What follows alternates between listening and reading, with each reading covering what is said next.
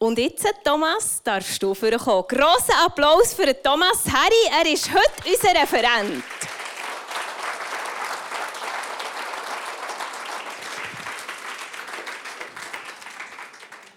Thomas, ganz herzlich willkommen hier an unserer Netzwerkkonferenz. Danke. Du kommst vom Aargau. Keine Ahnung, wie viele Flugkilometer das etwa sind. Ich glaube, du bist mit dem Zug gekommen. Nein, mit dem, Mit dem Auto. Auto, okay, Mhm, okay. Genau. Ähm, du bist verheiratet, du hast drei Töchter, du arbeitest als Dozent am TDS Aarau, bist Theolog und Pastor und Buchautor. Und vor ein paar Jahren, Thomas, bist du schon mal bei uns gewesen. Vielleicht erinnerst du dich an einen Mitarbeitertag hier bei genau. uns. Und das, was ich jetzt sage, das erinnerst du dich nicht und das kannst du gar nicht wissen. Aber ich erinnere mich an einen Satz von dir, der für meine Berufungsgeschichte prägend war. Du hast dann gesagt, vertraue Gott und deinen Förderer mehr als dir selber. Das ist ein guter Satz. Gell, das ist mega gut. das ist mega gut. Und der, unter anderem dieser Satz hat wirklich etwas dazu beigetragen, dass ich heute als Pastorin Toll. da bin. Das und freut mich. du siehst, deine Worte lösen etwas aus. Und darum sind wir jetzt auch sehr gespannt, was du uns heute zu sagen hast. Bitte. Danke vielmals. Ja, hallo miteinander. Ich sehe euch fast gut. ich froh um eure leuchtigen Brillen. Das hilft mir ein bisschen. Äh, ja, ich darf die Konferenz inhaltlich oder jetzt vom Input her mit euch eröffnen. Und ich, einfach, dass ihr eine kleine Einschätzung bekommt, was das ist, was wir heute oben machen. Es ist eigentlich ich habe keine andere Flasche daheim, die man so öffnen kann. Wir machen einfach einmal den Deckel auf. Und nehmen den Schluck, ich nehme ihn jetzt kennen, weil ich ja noch reden, äh, weil ich dann doch. Ähm, was wir heute machen, ist den Deckel auf und wir nehmen einmal einen Schluck. Ich werde nicht jetzt heute zu Abend euch etwas ganz Abgerundetes bringen, sondern ich mache den Deckel auf. Ich tue es versuchen aufzumachen, das Thema. Und Trud Maria Michel macht den Mond weiter und dann am Abend der Lukas Amstutz und am Sonntag komme ich dann wieder den Deckel zumachen und austrinken. Aber ich möchte euch in das Thema, ich glaube, hilf meinem Unglauben, ich möchte es mit euch einfach mal ein bisschen anwärmen. Der Satz kommt ja aus einer Geschichte aus der Bibel, aus dem Markus-Evangelium, äh, wo nach der Verklärung von Jesus er oben runterkommt von dem Berg von der Erklärung und dann trifft er dort unten einige von seinen Jüngern an, die vergeblich versuchen, ein schwer krankes Kind zu heilen. Sie scheitern kläglich und dann äh, wenden sie sich an Jesus. Jesus soll helfen und dann kommt der Satz von dem Mann, der dann sagt, ähm, was um seinen Glauben geht. Ich glaube, ja, ich möchte, aber hilf meinem Unglauben. Also er zeigt im Grunde genommen die Zerrissenheit, wo wir auch in dem Theater gesehen haben und wo wahrscheinlich von uns, von vielen von uns, so eine Art eine Alltagsrealität ist. Ich glaube, hilf, meiner, hilf meinem Unglauben. Das ist die Zerrissenheit von dem Vater. Und wenn ich jetzt so in die letzten Wochen zurückschaue von meinem eigenen Alltag, ja, dann gibt es eben die Momente dort auch. Ich denke an eine junge Mutter, wo jetzt gerade vor kurzem wieder eine schwere Krebsdiagnose bekommen hat. Und wenn du dann so etwas hörst, denkst du, oh nein. Und dann kommt also, ich glaube, ich hilf meinem Unglauben. Oder äh, manchmal würde ich es auch gerne umkehren und sagen, äh, ich glaube nicht, äh, hilf mir zu glauben. Ist dann manchmal vielleicht die Realität. Oder wenn ich in den Osten schaue. Ich glaube, hilf meinem Unglauben, es ist so verzwackt. Ich weiß eigentlich gar nicht so recht, ob ich überhaupt die Wort Glauben und Unglauben kann ins Mund nehmen in diesem Zusammenhang. Also wir begegnen dem ganz, ganz oft. Oder ein Ehepaar, wo gerade um ihre Ehe kämpft und ich weiß nicht, wie das rauskommt. Und auch da wieder, ich hoffe, ich werde glauben, hilf meinem Unglauben, denn ah, es ist doch schon viel Geschirr zerschlagen und finden jetzt die miteinander die Kurve. Und das ist ja etwas urmenschliches. Wir sind je nach Tagesform, also zwischen, ich weiß nicht, ob ihr das manchmal auch merkt, am Morgen, es gibt so Tage, da wache ich ganz zuversichtlich auf und denke, ja, das wird ein guter Tag. Es hat mal so einen christlichen Schlager gegeben. Heute gibt es einen guten Tag. Kennen Sie den? Jesus Christus ist da. Und dann gibt es so die Tage, wo ich denke, okay, ah, Regen fällt auf meine Seele. Also zwischen Zuversicht und Resignation, zwischen positiv irgendwo an eine Herausforderung anschauen und manchmal auch ein bisschen verzweifelt sein, weil ich gar nicht weiss, äh, wie das weitergeht, weil ich keinen Ausweg sehe. Zwischen Glauben, zwischen Zweifel, zwischen Nachfolgen und sich von Jesus wieder distanzieren. Auch das ist schon etwas, was oft passiert in unserem Leben. Äh, wir können das exemplarisch zeigen an zwei Geschichten in der Bibel. Vielleicht kannst du die Stellen einblenden. Markus 1, Vers 20. Wunderschöne Geschichte. Ich lese die gerne. Ich tue meine, mit meinen Studenten äh, und Studentinnen, wenn wir an dieser Stelle sind, immer ganz lang bleiben, weil hier passiert etwas ganz, ganz Faszinierendes. Und es mündet in der ersten Begegnung von Jesus mit, mit Fischern, es mündet in dem Moment, wo es heißt, und sie verließen ihren Vater Zebedäus, der arme Kerli, und mit den Tagelöhnern im Boot zurück und sie folgten ihm nach. Und wir, wir wissen, oder wir können uns das vorstellen, da hat der Weg mit Jesus angefangen, da hat Nachfolge angefangen im Leben von diesen Menschen. Aber es gibt eben auch die Geschichten, wo die ganze Sache wieder umgedreht wird. Eben in, ja, Im Johannesevangelium, 6. Kapitel, eine, eine Geschichte, die mich eigentlich schon seit vielen Jahren und Jahrzehnten immer wieder trifft und erschüttert. Nämlich, dass es dort heisst, weil Jesus ein paar schwierige Sachen gesagt hat, ähm, geht auch nicht ins Detail, ähm, kommt steht plötzlich der Satz mit in dem sechsten Kapitel oder fast am Ende von dem sechsten Kapitel. Es heißt, und von da an zogen sich viele seiner Jünger zurück und gingen nicht länger mit ihm. Also ihr kennt ja die, die Filme, wo kannst für sie und rückwärts laufen, oder? Da sind ein paar, die gehen mit ihm und auf einmal die distanzieren sich. Das heißt da wirklich, sie gehen auf Distanz und sie gingen nicht mehr mit ihm. Und zwar nicht zwei, drei, sondern viele. Also schon dort zumal bei Jesus im doppelten Sinn ein Kommen und Gehen. Leute, die kommen, Leute, die gehen. Leute, die sich ihm annähern, Leute, die sich wieder von ihm distanzieren. Die Bewegung. Und wir könnten dem, heute würde man dem so neudeutsch sagen, ja, die haben jetzt eine sogenannte Dekonstruktion erlebt. Also die haben jetzt quasi in ihrem Glauben irgendeine Irritation erlebt. Ich sage Ihnen am Sonntag noch mal etwas zu dieser Stelle da. Äh, und ja, wir haben jetzt so ein, ein neues Wort für das und wir haben manchmal das Gefühl, das sei jetzt quasi eine grosse Bewegung in unserer neuen Zeit. Nämlich, dass Menschen, die sich vielleicht jahrelang und jahrzehntelang ähm, wie die Nadine da dann plötzlich distanzieren und mit Gott nicht mehr anfangen können. Und dann Sachen in Frage stellen, was sie bis jetzt geglaubt haben. Äh, es gibt leislige Dekonstruktionen, die von der Nadine ist jetzt ein bisschen laut gewesen, oder so im Ansatz wenigstens. Wir wissen ja noch nicht, wie die Geschichte rauskommt. Aber die ist, die ist ein bisschen lauter gewesen, also wo dann wirklich Leute auf, richtig auf Konfrontation gehen mit ihrem christlichen Umfeld oder auch eben mit Gott. Aber man meint damit, es gibt Momente, wo wir kurz davor sind oder sogar noch einen Schritt über die Linie rausgehen und uns Ähnlich wie hier in dieser Geschichte zurückziehen von Jesus. Das kann innerlich sein, das kann äußerlich sein. Und ich möchte euch mal fragen, wer von euch kennt in seinem eigenen Umfeld jemanden, der sich zurückgezogen hat? Und zwar nicht jetzt vorgestern so im Sinn von, weiß noch nicht, wie es rauskommt, sondern wo kannst sagen, ja, das ist eine Person, die kenne ich, die ist schon mal sehr engagiert, sehr überzeugt, Führung für Gott unterwegs sein und heute kann sie mit dem die Person nicht mehr anfangen. Wer kennt so jemanden? Ich weiß nicht, aber ein bisschen gesehen, wie viele das, das betrifft. Also wir alle kennen so Menschen in unserem Umfeld.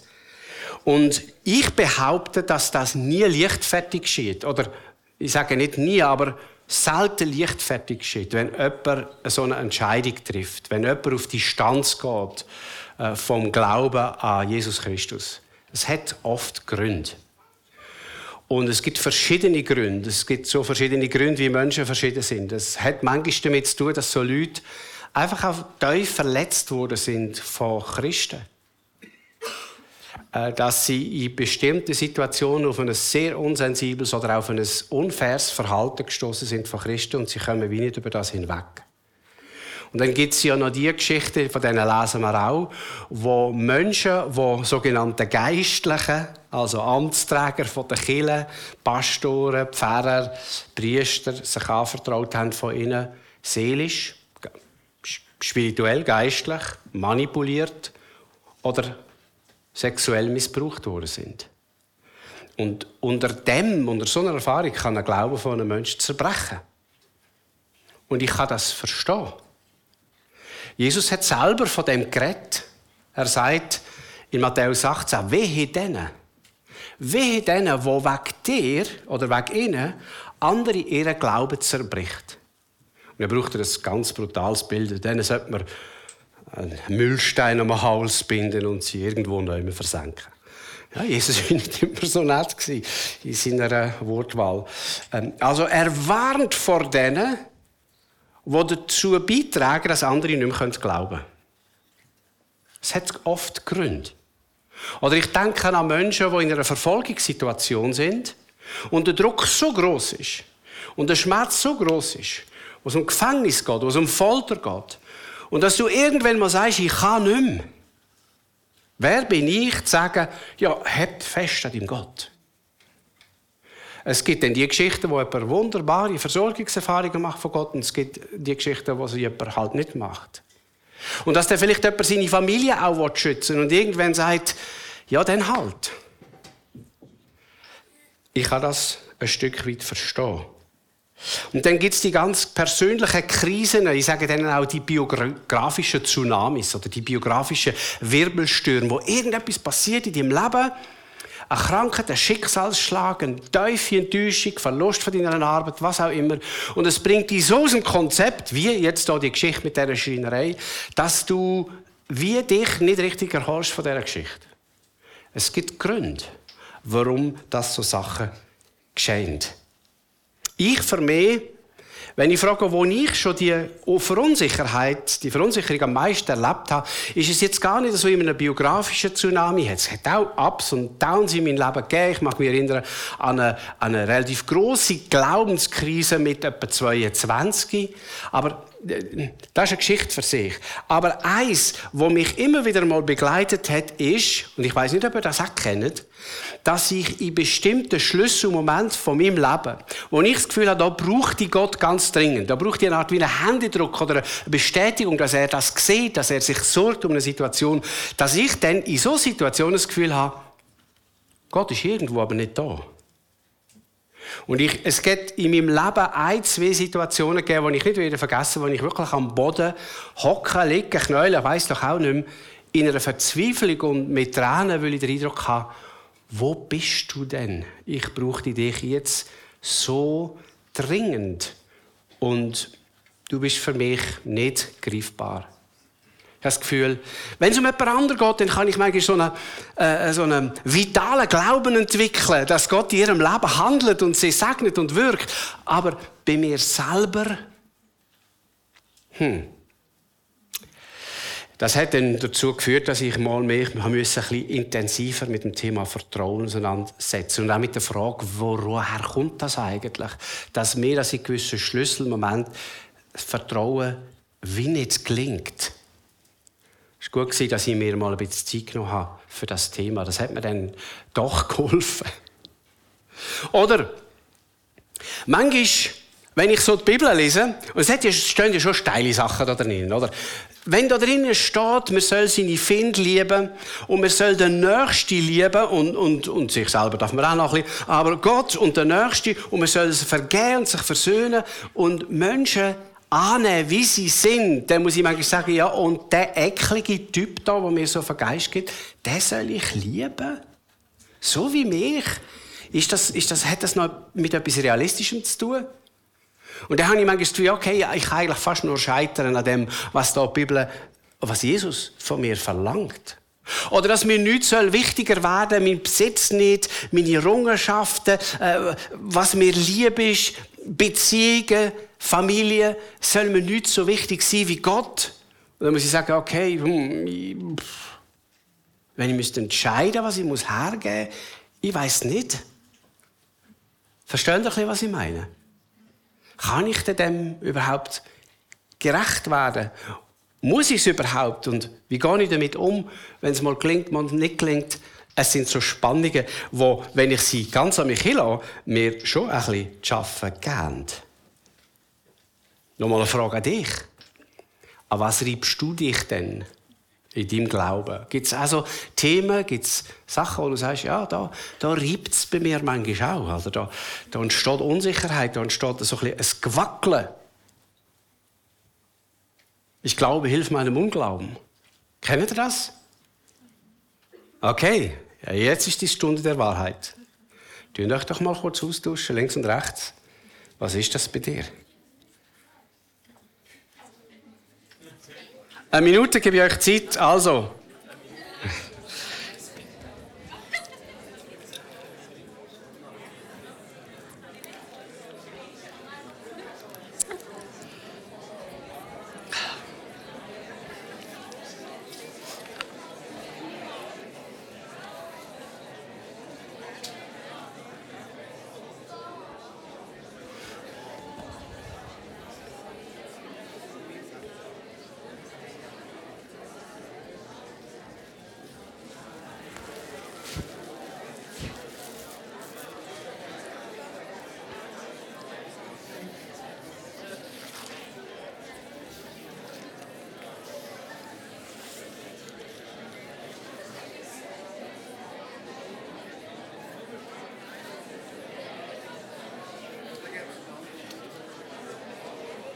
Noch 30 Sekunden.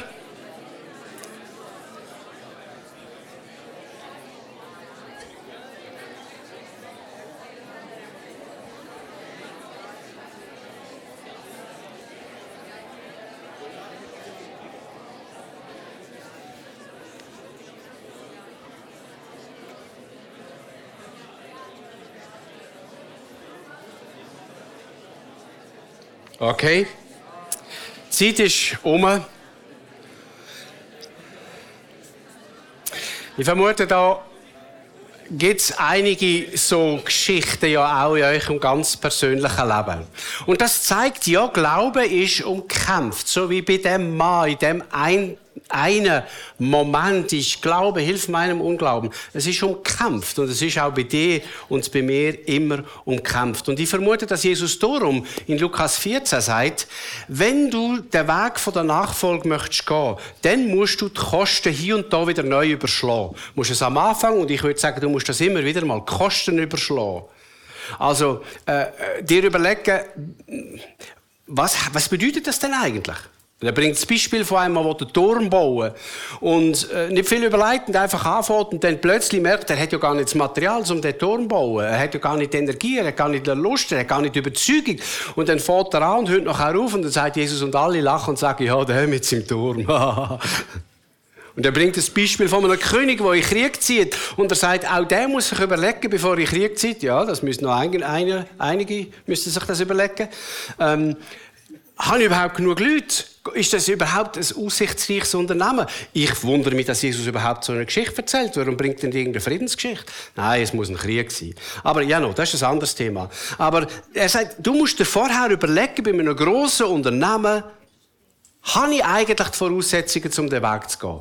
Und jetzt das aber angewendet auf meinen Glauben, habe ich denn die Voraussetzungen, um den Weg von der Nachfolge zu gehen? Ja, an was misse ich denn das? Also das ist ja auch wieder ein bisschen schwierig. Aber Recht hat Jesus schon. Man muss sich manchmal wieder neu überlegen. Wollte ich noch? Bin ich noch wirklich dabei?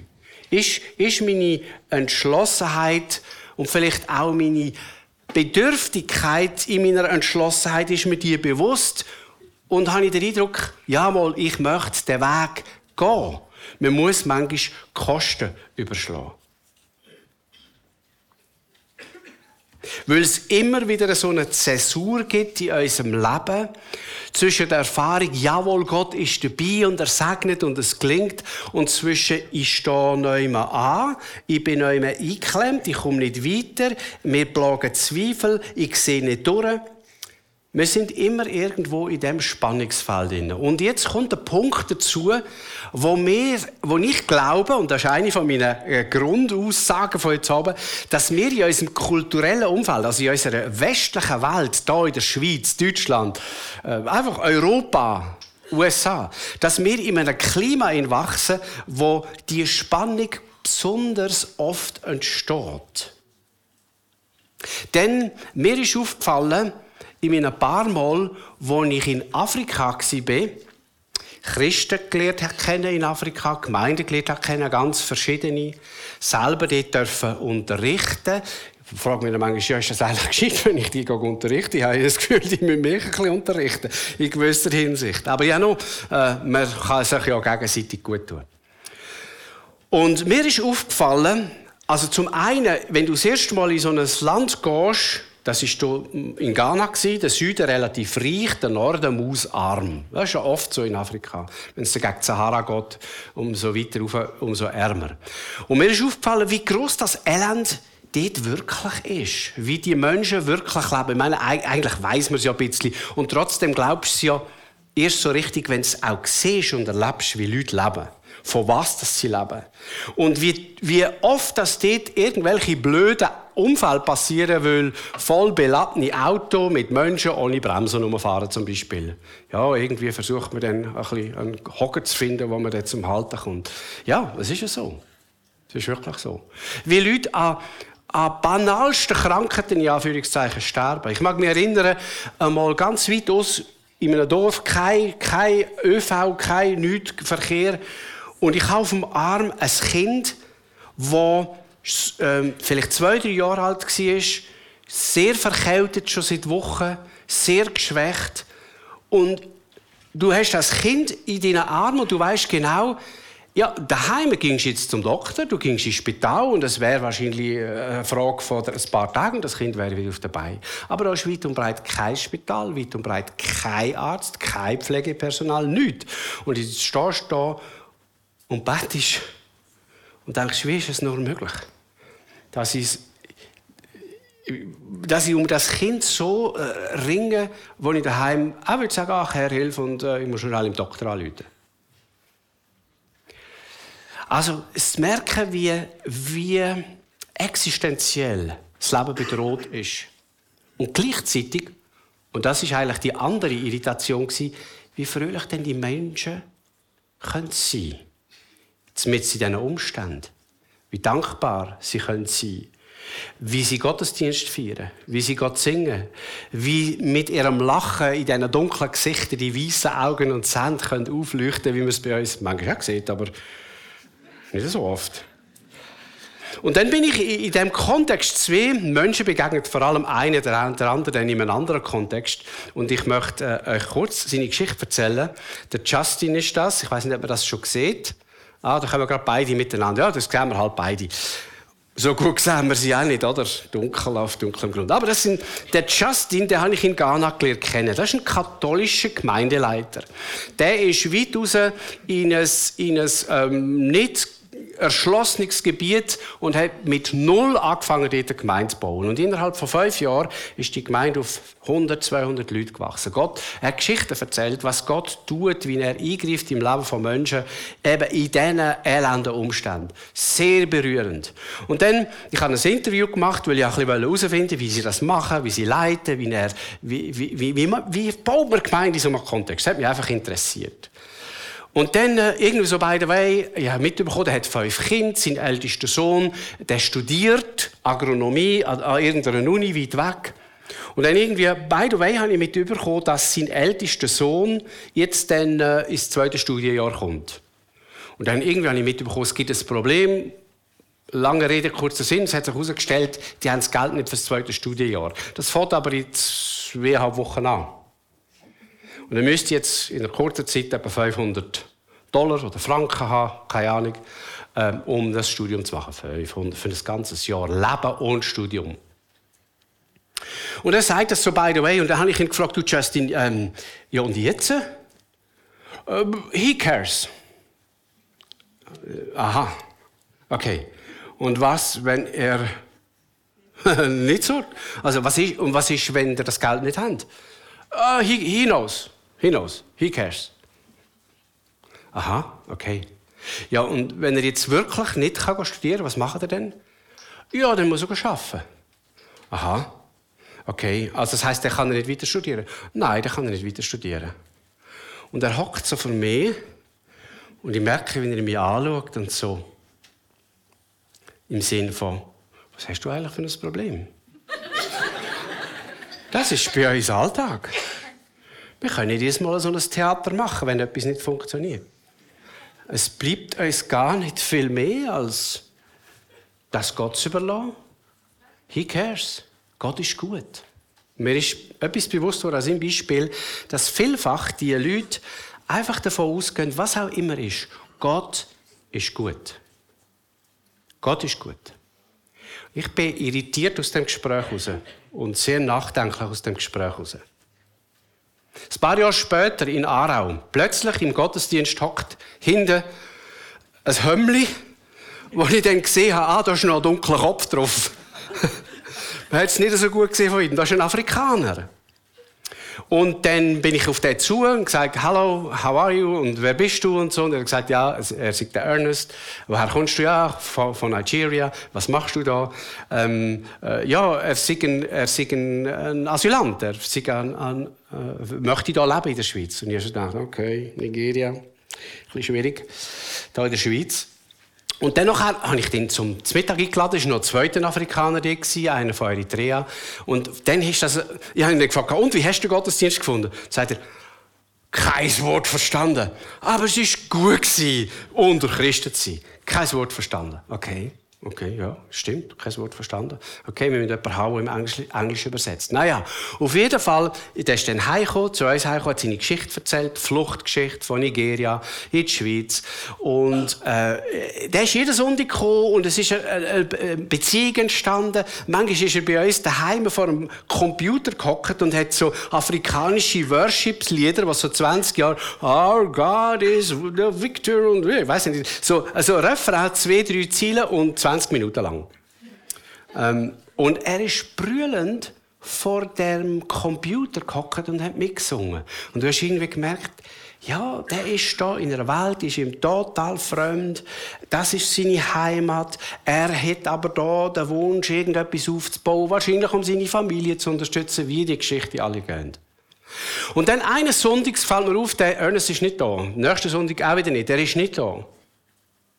Und dann bin ich mit meiner Familie äh, äh, am Samstag zum Morgen äh, zu Mörgeln, läutet plötzlich das Telefon, ist der Ernest am Telefon. Und sagt, er sei so froh, dass er mich verwünscht hat. Sie haben ihm das Handy weggenommen. Er sei in Altstädten, St. Gallen, in der Ausschaffungshaft. Und er müsse nächstens äh, aus dem Land. Dann habe ich gesagt, okay, äh, wo ist Altstädte? Aha, ich bin noch nie da gewesen. Habe gesagt, ich versuche dich zu besuchen. Dann habe ich das Formular müssen ausfüllen. Ähm, zwei, drei Telefone, die wollen genau wissen, wer kommt jetzt da. Äh, bin ich hingefahren eines Tages zu dem Ernest habe meine Bibel eingepackt und dann musst du die ausziehen bis auf die Unterhose. Äh, wirst durch Leute, ich habe etwas noch nie erlebt. Äh, und dann nachher haben sie mich da mit dem Ernest in den, in den Saal hineingeführt. Und dann ist er dort gehockt und hat meine Hände genommen. Wir sind einander gegenüber gehockt und dann habe ich gesagt, du Ernest, How are you? Wie, wie, wie geht's dir jetzt? Was machst du jetzt? Und er hat gesagt, ja, das Schlimmste in dem Gefängnis ist gesessen. Er tut ja mal so essen. Es, er, er, könnte, er könnte das nicht essen, was er mir da aufgesetzt hat. Also er hat irgendwie den Galgen geholt und gesagt, ja und jetzt? Was passiert jetzt? Ja, ich, ich, werde, ich muss gehen. Und dann habe ich ihm den Psalm 23 vorgelesen, habe ihm meine Bibel gegeben und gesagt, schau, das ist ein Andenken. Er ist da, brüllt. Ich auch. Und dann plötzlich sagt der Ernest, There's no reason to blame God. Gott ist nicht schuld an dieser Geschichte. Gott hat nichts zu tun mit dem. Er hat das mehrmals gesagt. There's no reason to blame God. Und ich dachte, aha, no reason. Heißt nicht in der Bibel, erzähle jedes Haar auf unserem Haupt. Gut, bei mir ist das ja relativ einfach. Und jetzt ist der junge Mann da, der fünf Jahre Fluchtgeschichte, Tausende von Franken, fünf Jahre Lebenstraum oder vielleicht sogar länger, je nachdem, wenn der Traum entstanden ist, liegen in Scherben vor ihm. Und er sagt, there's no reason to blame God. Gott ist nicht schuld, dass das passiert. Ich habe ihn verabschiedet und dann, drei Tage später, von ihm gehört, er sei in, zurück in Nigeria ähm, und versuche irgendwie dort eine Zukunft zu finden. Und hier und da schreibt er mir wieder, hat ein Geschäft aufgebaut inzwischen, lebt in Gambia, hat eine Familie, ist 25 gewesen, wo er in der Schweiz war. Und ich vergesse einfach den Satz nicht mehr. There's no reason to blame God. Das sagt einer, der so richtig im Elend sitzt in der Ausschaffungshaft von einem Schweizer Gefängnis. Und auch bei ihm wieder die irritierende Bereitschaft, am Gutsein von Gott festzuhalten, egal wie die Umstände sind. Das hat mich schon bewegt und erstaunt und auch beschämt. Wie kommt der dazu, am Gutsein von Gott festzuheben, so wie auch der Justin, obwohl die Umstände so sind, wie sie sind, obwohl sie so schwierig sind? Und ich glaube, ein Grund hat damit zu tun, und jetzt muss ich schauen, dass ich mich nicht verliere, es gibt einen, der hat mir geholfen, das ein bisschen besser zu verstehen. Der Charles Taylor, das wäre eine nächste Folie. Das ist ein, äh, ein kanadischer Politik, ein Philosoph. Und er hat die westliche säkulare Welt, wo wir drin leben, analysiert. Für, was für ein Selbstverständnis haben wir? Und er sagt, der säkulare Mensch ist ja der in einer Gesellschaft, der eigentlich kann sagen, es geht gut auch ohne Gott. Ich brauche Gott nicht. So funktioniert eine säkuläre Gesellschaft insgesamt. Das heißt, ich verlasse mich dann eher auf mich, auf meine Vernunft, Naturwissenschaft und auf all die Errungenschaften, die technischen, wo wir davon profitieren können. Gott braucht es nicht unbedingt, weil die meisten Probleme, da finden wir früher oder später ja eine ganz, irgendeine Lösung dafür. Bilden wir uns ein. Und er sagt, wenn du Gott rausnimmst aus, aus, dem, aus dem Frame, aus dem Denken, aus dem Rahmen, dann hast du eigentlich nur noch dich. Also der säkulare Mensch oder der Mensch, der in einer Gesellschaft aufwächst, wo, wo man nicht davon ausgeht, dass es Gott gibt und dass er in unserem Leben eine Rolle spielt und hineinwirkt, der ist auf sich selber zurückgeworfen. Der muss selber wissen, wer er ist. Der muss sich selber können sagen, wer er ist, was seine Identität ist, was seine Wünsche sind. Er muss dann quasi selber definieren oder er darf auch selber definieren, denn es ist nicht nur negativ, dass das so ist, was er mit diesem Leben machen will. Also, ich weiß nicht, ob ihr äh, äh, auch schon so die Sätze gehört habt, wo man dann so gehört in dem Kontext, wo man dann zum Beispiel sagt, lebe deinen Traum. Träume nicht dein Leben, lebe deinen Traum. Leb deine Leidenschaft. Mach nicht das, was andere sagen, mach das, was du willst. Lass, folg deinem Herz. Und ich weiß nicht, ob ihr auch schon gemerkt habt, dass viele Bücher und CDs, Lieder auf dem christlichen Markt auch so tönen. Also die sind entstanden in einem Kontext, wo der Mensch im Grunde genommen ein abgedichtetes Selbstverständnis hat. Ich muss selber wissen. Und ich meine, ich bin ja schon froh, hat mein Vater gesagt, was du willst lernen, was du willst werden, musst du selber entscheiden. Denn sonst wäre ich jetzt Bauer. mein Vater ist Bauer geworden, weil sein Vater Bauer war. Er wollte nicht Bauer werden. Es ist ein Sagen, dass er können seinen eigenen Kind zugestehen, dass sie einen anderen Weg einschlagen. Also, ich will das nicht nur negativ sagen. Also, du musst wissen, was du willst, was dir liegt, und dann lehr das. Mach das. Hauptsache, du bist, es ist gut für dich. Das ist eine Errungenschaft. Aber in einem Extrem, wenn quasi meine Mitmenschen, mein soziales Umfeld und auch Gott nicht mehr so grosse Rolle spielen, dann bin ich auf mich geworfen.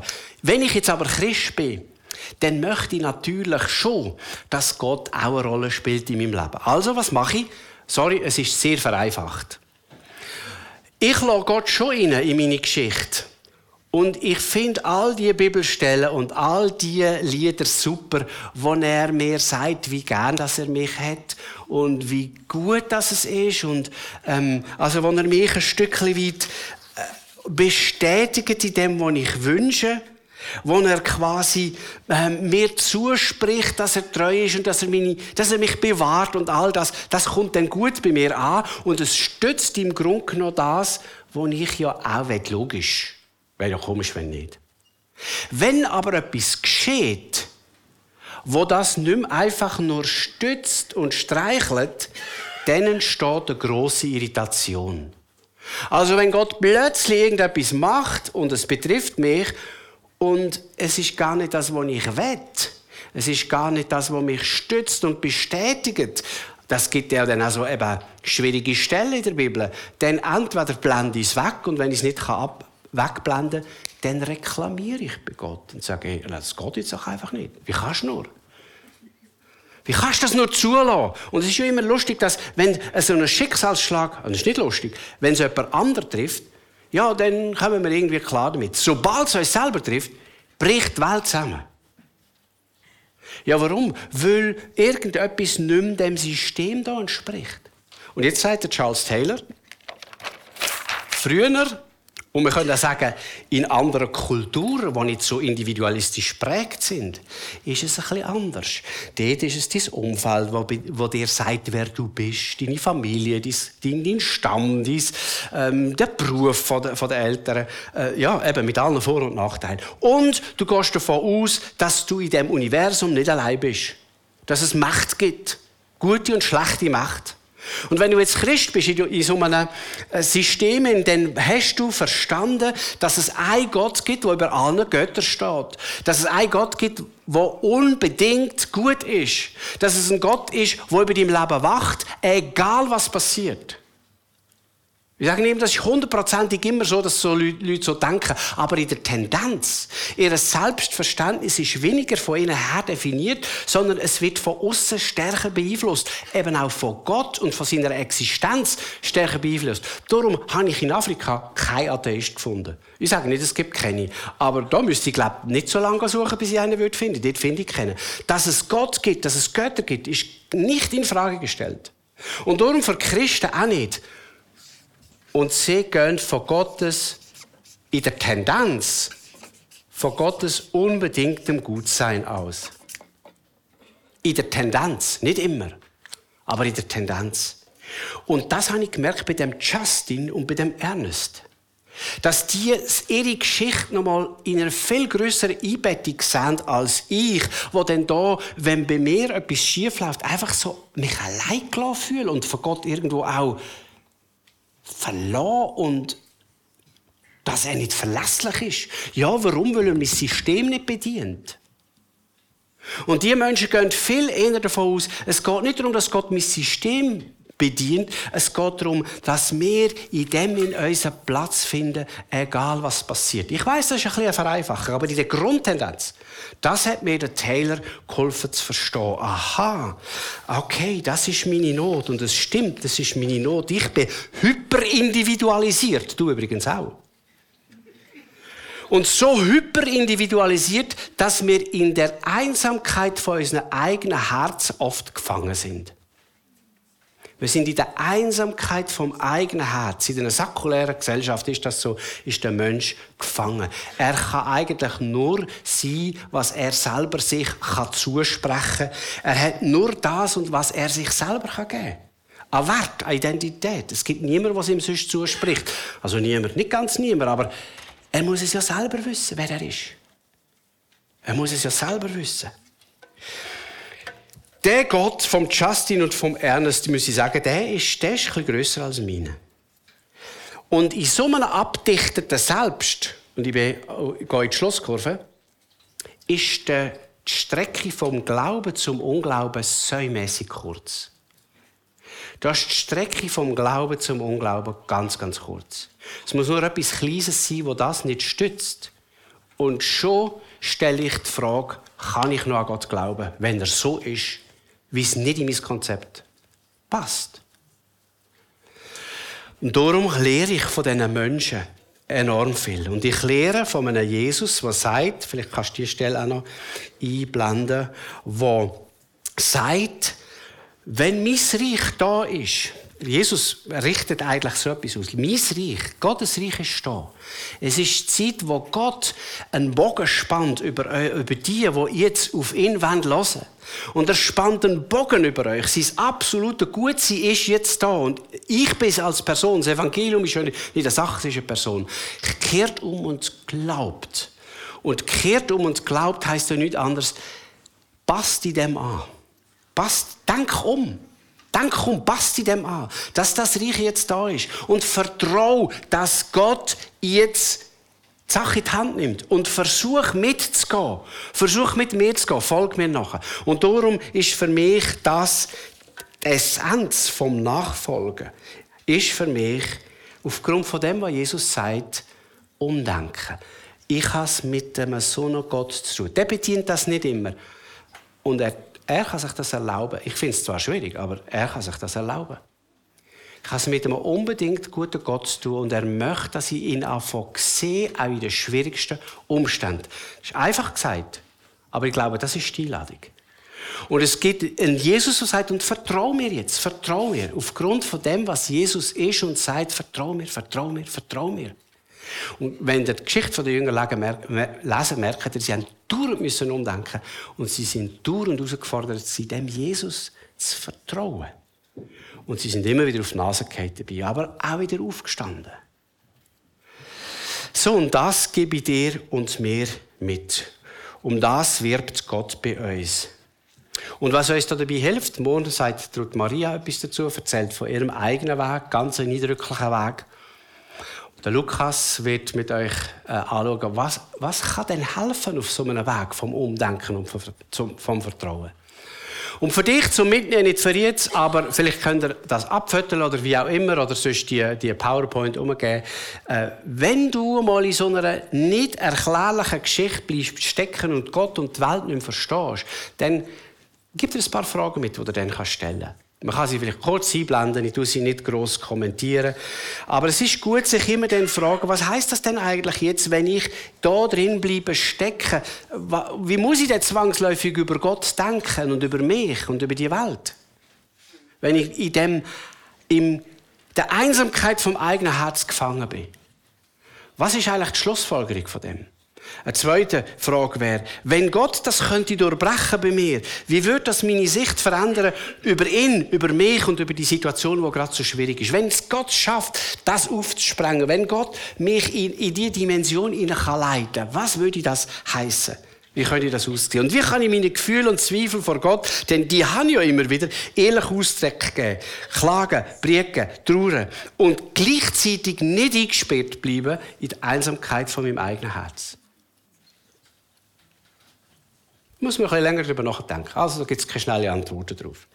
Wenn Gott gut ist und Gott bleibt, was für Möglichkeiten habe ich denn an Haltungen und an ganz konkreten Schritten? Was habe ich denn für Möglichkeiten, wenn das würde stimmen? Und wenn Jesus Nachfolger heißt, ein dauerhaft Umdenkender, im Vertrauen zu sein, wie könnte denn das jetzt aussehen in meiner Situation? Und zu dem sagt der Lukas denn mehr, welche Menschen sind jetzt für mich da? Wenn ich da drin stecke, will ich mir orientieren, Orientierung, lieben, will ich glauben, ich hoffen, jetzt mit mir. Welche tragen mich und ertragen mich in dieser Situation? Und wem könnte ich so ein Mensch sein? So, ich habe nur den Deckel aufgemacht. Keine abschließende Antwort, aber einmal das Feld eröffnet. Und morgen geht es weiter. Und am Sonntag dann auch nochmal. Danke für eure Geduld.